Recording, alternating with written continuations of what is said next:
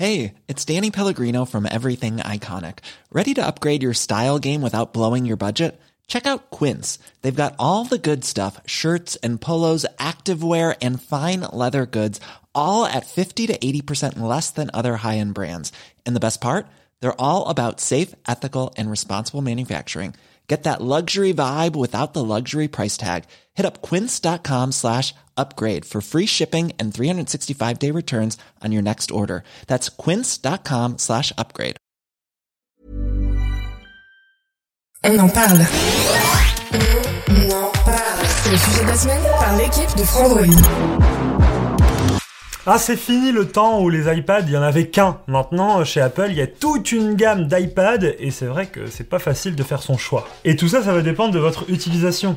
Que vous soyez à la maison pour regarder le programme télé, ou en mobilité, dans le train, ou même dans un amphithéâtre d'une fac pour travailler, ou encore si on veut aller encore plus loin avec les professionnels qui voudraient être productifs avec la meilleure performance, faire du montage vidéo, tout ça, tout ça. Cette vidéo, elle est là pour vous aider. Le but, c'est qu'à la fin, vous sachiez quel iPad choisir. Et non, on va pas parler des tablettes Android dans cette vidéo, c'est assez rare pour le noter. Chez Frandroid, parfois, on parle d'Apple. Alors avec tous ces iPads, j'ai fait quoi? Ben clac, j'ai fait le tri je les ai mis tous de l'ordre du moins cher au plus cher. Et donc on commence avec l'iPad classique, l'iPad 9 ou 10, la nouvelle génération avec le tout nouveau design. Il faut savoir que l'iPad 9 c'est vraiment l'iPad le moins cher à 439 euros. C'est aussi parce qu'il utilise un design qui est 100% dépassé. C'est vraiment l'ancien châssis des iPads avec même le port Lightning. Donc autant vous dire que c'est un iPad que je ne vais pas vous conseiller de premier abord, même si je l'ai conseillé par exemple à ma grand-mère qui voulait juste regarder des replays sur euh, MyTF1, M6 Replay, etc.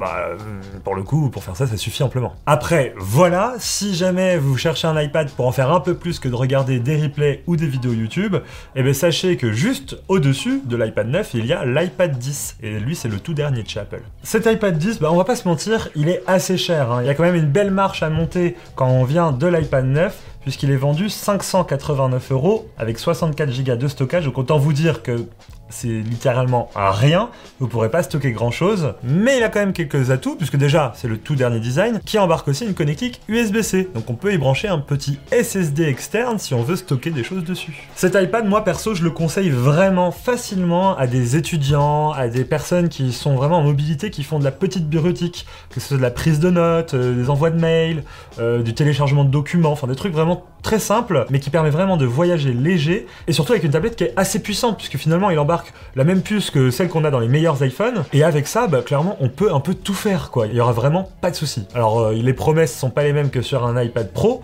mais c'est vrai que là, franchement, avec un iPad comme ça, vous aurez vraiment très rarement des limitations. Par contre, il y a un truc qu'il faudrait oublier sur cet iPad-là, c'est l'Apple Pencil. Euh, L'Apple Pencil, c'est leur stylet qui coûte quand même 80 euros si vous cherchez sur les meilleurs sites. Celui qui fonctionne sur l'iPad 10, c'est le stylet de première génération. Donc, pour le recharger, il faut enlever le capuchon, le brancher en Lightning, et puis attendre tout bêtement. Sauf que, pardon, je viens de dire euh, branchant Lightning, c'est plus possible du coup sur l'iPad 10. Maintenant c'est du USB-C. Donc il faut acheter en plus un adaptateur Apple USB-C vers Lightning qui coûte 10 euros.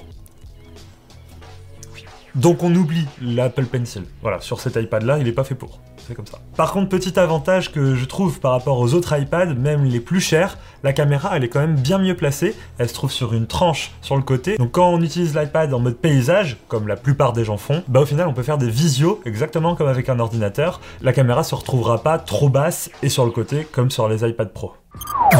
L'iPad mini Bah alors celui-ci, il est tout mignon, il est tout petit, c'est vrai que ça donne envie. Petit en taille, mais pas petit en prix. Il coûte quand même 659 euros entrée de gamme, et c'est vrai que cet iPad, on va pas se mentir, il est très cher pour ce qu'il a à offrir. Pour moi, c'est un iPad en usage professionnel. Quand je dis en usage professionnel, c'est-à-dire dans les magasins, pour des serveurs ou des serveuses, pour des hôtesses ou des stewards, bref, tous ces métiers qui ont besoin d'un petit écran pour pouvoir consulter du contenu, conseiller des clients ou même aller amener vers un achat. Mais sinon, à l'usage, cet iPad, c'est vrai qu'il propose un écran vraiment très petit. D'ailleurs, si vous avez un iPhone Pro Max, et eh ben c'est même pas la peine d'y aller. Hein. L'iPhone Pro Max, il a un écran qui s'approche de celui de la taille d'un iPad mini. Il est compatible avec le tout dernier Apple Pencil 2 génération. Celui-ci est meilleur que le premier. Il est pas en Lightning pour brancher. Il est aimanté et il se recharge tout seul.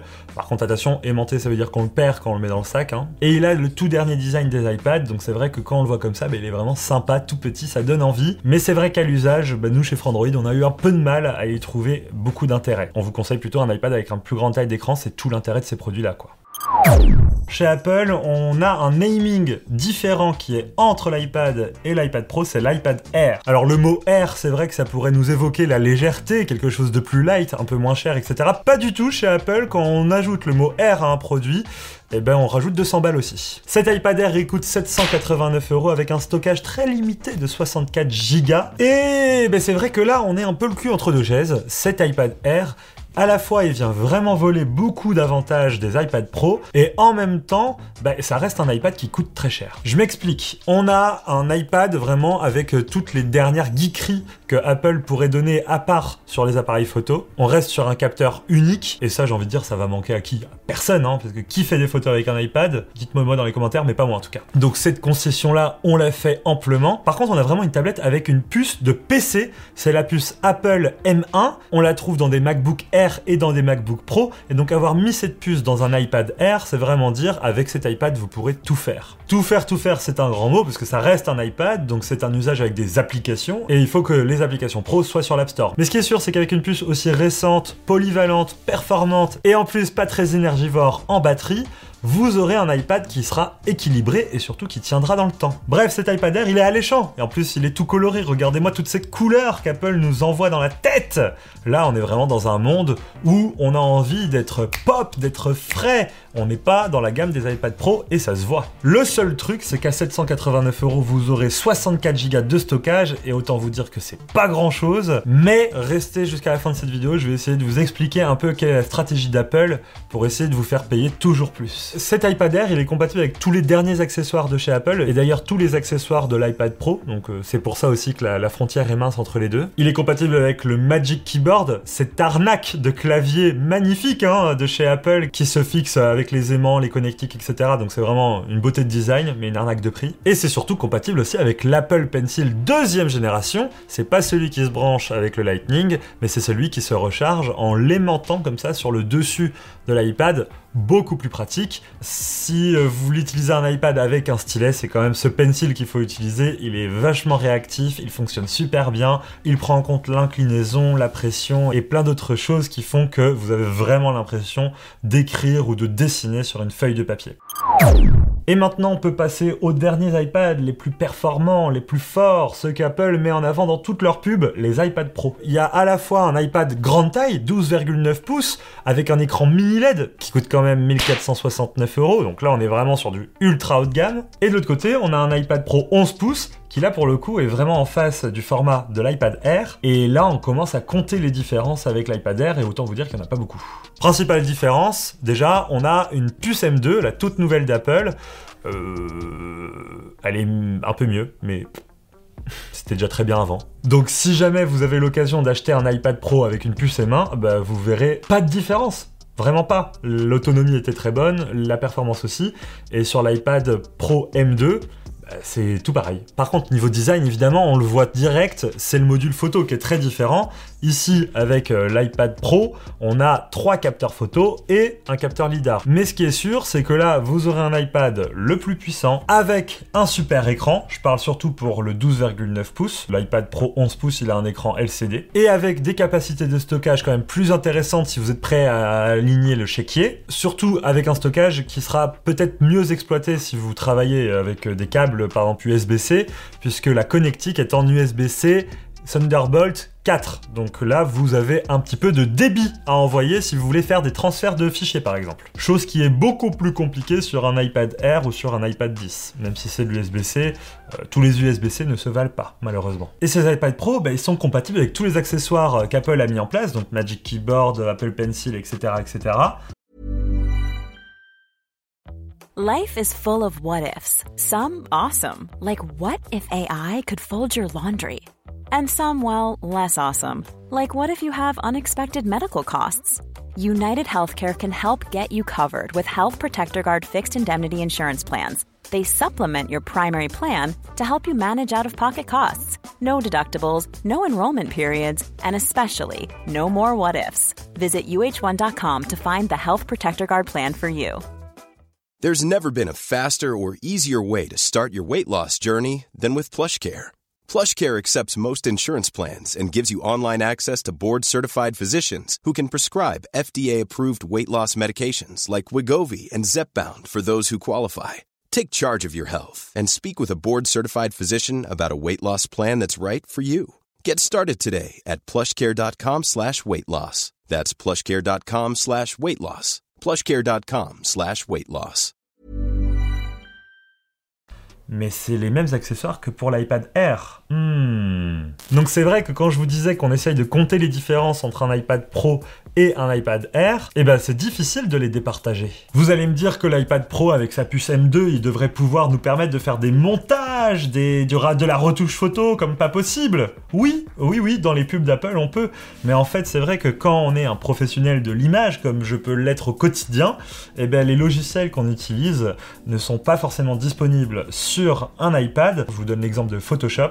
Bah, c'est une version bridée sur l'iPad et on ne retrouve vraiment pas toutes les fonctionnalités qu'on pourrait avoir sur un ordinateur ou un MacBook. Même si Apple, ils sont en train de faire euh, plein plein d'efforts en ce moment pour mettre la gomme et faire en sorte qu'un maximum de logiciels pro soient disponibles sur l'iPad, bah, c'est vrai que c'est pas simple parce qu'il faut faire bouger tous les créateurs des logiciels. Et même Apple, ils ont beau essayer de faire en sorte que ça fonctionne, j'ai l'impression qu'ils n'y arrivent même pas eux-mêmes. Par exemple, euh, Final Cut, qui est leur logiciel propriétaire sur de l'édition vidéo, bah il est pas complet sur l'iPad Pro. 1469 euros quand même les amis. Hein. Et je vous passe l'application fichier qu'on peut accepter et tolérer quand on est sur un iPad 10 ou un iPad Air parce que bah voilà on est étudiant, on veut s'amuser. Mais quand on est un professionnel, l'application fichier, c'est le gestionnaire des fichiers sur l'iPad, et qu'on veut maîtriser un petit peu ben, nos fichiers de travail, les rushs, les photos, etc., c'est un enfer. C'est le pire gestionnaire de fichiers que je puisse connaître sur toute cette terre entière. Ça rame, ça bug, ça rage quitte, euh, enfin bref, euh, c'est vraiment pas optimisé. Et c'est là que j'espère que dans les futures générations d'iPad qui vont sortir, eh ben, Apple se mette à modifier son OS et fasse de iPadOS quelque chose qui se rapproche de plus en plus de macOS. Bon alors voilà, vous voyez, euh, avant c'est vrai que Apple c'était simple un produit, une gamme. Maintenant, c'est une gamme, cinq produits chez Apple. Et là, vous posez la question, bah, lequel acheter? Alors, prenons le problème à l'envers. Déjà, est-ce que vous avez vraiment besoin d'un iPad? Hmm. Parce que le nombre de personnes qui ont acheté un iPad et qui prend la poussière chez eux, c'est quand même assez affolant. C'est un produit, c'est vrai, qui donne vraiment, vraiment beaucoup envie. Un grand écran pour consulter du contenu, regarder ses mails de manière tranquille, c'est vraiment sexy. Mais c'est vrai que de l'autre côté, c'est un produit qu'on n'utilise pas autant qu'un smartphone, qu'on va pas spécialement mettre à recharger tous les soirs, et donc il peut vite se vider de batterie, et au final qu'on l'oublie et qu'on ne l'utilise plus. Bref, cet iPad a été la désillusion de beaucoup de personnes qui en ont acheté.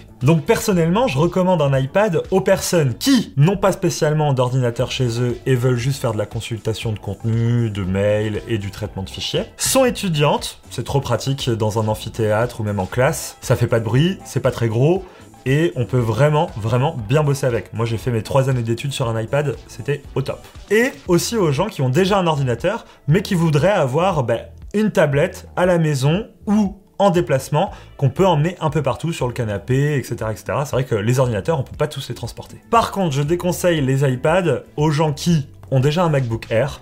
C'est, euh, on fait la même chose en mieux sur un MacBook. Et on le déconseille aussi un petit peu, en vrai, dans une moindre mesure, aux personnes qui ne sont pas dans l'écosystème Apple, parce que c'est vrai qu'un iPad, bah, ça s'utilise pleinement quand on est dans l'écosystème Apple. AirDrop, iMessage, Sidecar, FaceTime, tout cet écosystème d'applications natifs chez iOS, iPadOS et macOS, bah, ça fonctionne bien ensemble, et c'est vrai que si vous achetez un iPad seul, vous profiterez pas à 100%, bah, de la force d'Apple, c'est l'écosystème quoi. Et donc euh, à qui ça s'adresse pas pour finir Bah aux pros finalement, même s'il y a une gamme d'iPad Pro, j'aurais du mal à conseiller aux professionnels. Euh, Quand je dis professionnels, c'est les professionnels que veulent toucher Apple. Les monteurs, les personnes qui font de la 3D, euh, des graphismes complexes, toutes ces personnes qui sont vraiment professionnelles et qui utilisent des logiciels complexe, et ben c'est vrai que vous aurez pas d'équivalent sur votre iPad Pro, même si vous prenez l'iPad Pro. En plus de ça, ça reste un iPad, donc il n'y a qu'une seule connectique. C'est pas comme un ordinateur où on peut brancher plusieurs choses en même temps. Il faut pas prendre un iPad pour remplacer un ordinateur de travail. C'est pas comme ça que ça marche. Et là, je parle vraiment des pros de l'image, hein, ceux qu'Apple veut toucher à travers leur pub. Parce qu'en réalité, sinon, l'iPad en général est un très bon outil pour n'importe qui qui veut traiter des mails, faire un petit peu de traitement de texte et du tableur.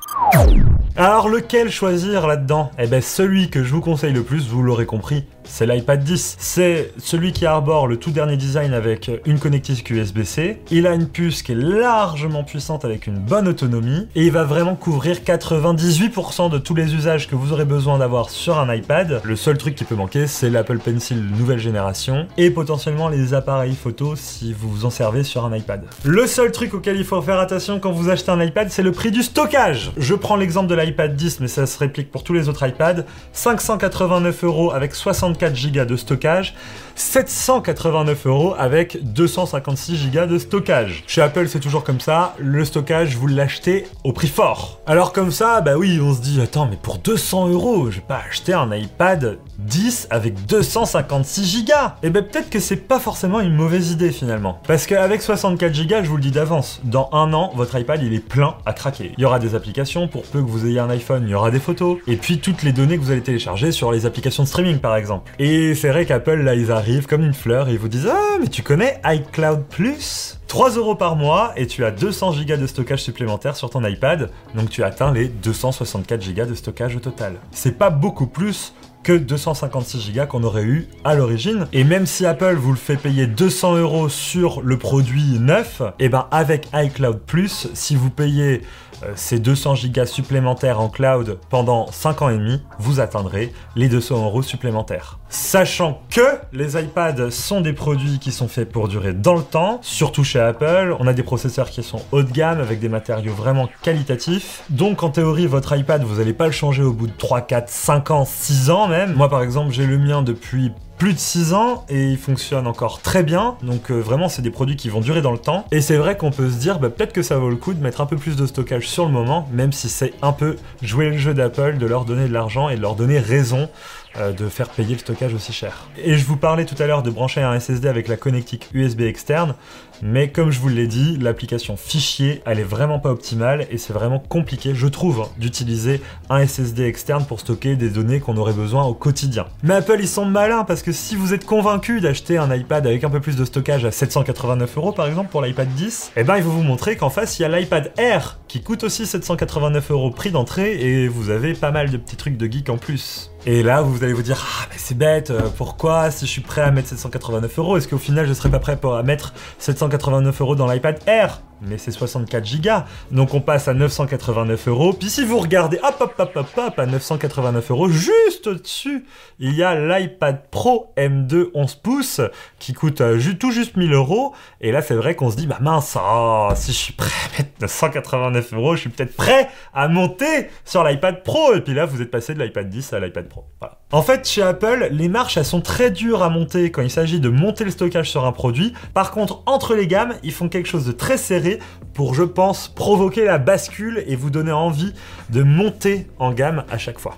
Bref, j'espère que cette vidéo vous aura aidé à vous éclaircir les esprits, même si cet iPad 10 il coûte cher quand même à la base, c'est vrai que pour moi c'est l'iPad un peu ultime, c'est celui qui remplit tous les usages, et vu qu'il est très récent, bah, il va continuer d'être mis à jour pendant de nombreuses années, et c'est vrai que j'ai du mal à justifier l'achat d'un iPad Pro 11 pouces à plus de 1000 euros quand on a tant de performances sur des iPads à 500 euros quoi. N'hésitez pas à me dire dans les commentaires si vous, chez vous, vous avez un iPad, ça m'intéresse. Dans tous les cas, on continue de tester les tablettes Android, hein. n'hésitez pas à aller voir sur le site. D'ailleurs, récemment, on a testé la Pixel Tab, qui est une bonne tablette, hein, mais un peu trop chère aussi. Et n'hésitez pas à venir sur Twitch, on fait des lives tous les jours pour répondre à vos questions, on vous répondra avec plaisir. Allez, vive la technologie, vive les tablettes et vive Android, parce qu'ils m'ont manqué pendant cette vidéo. Ciao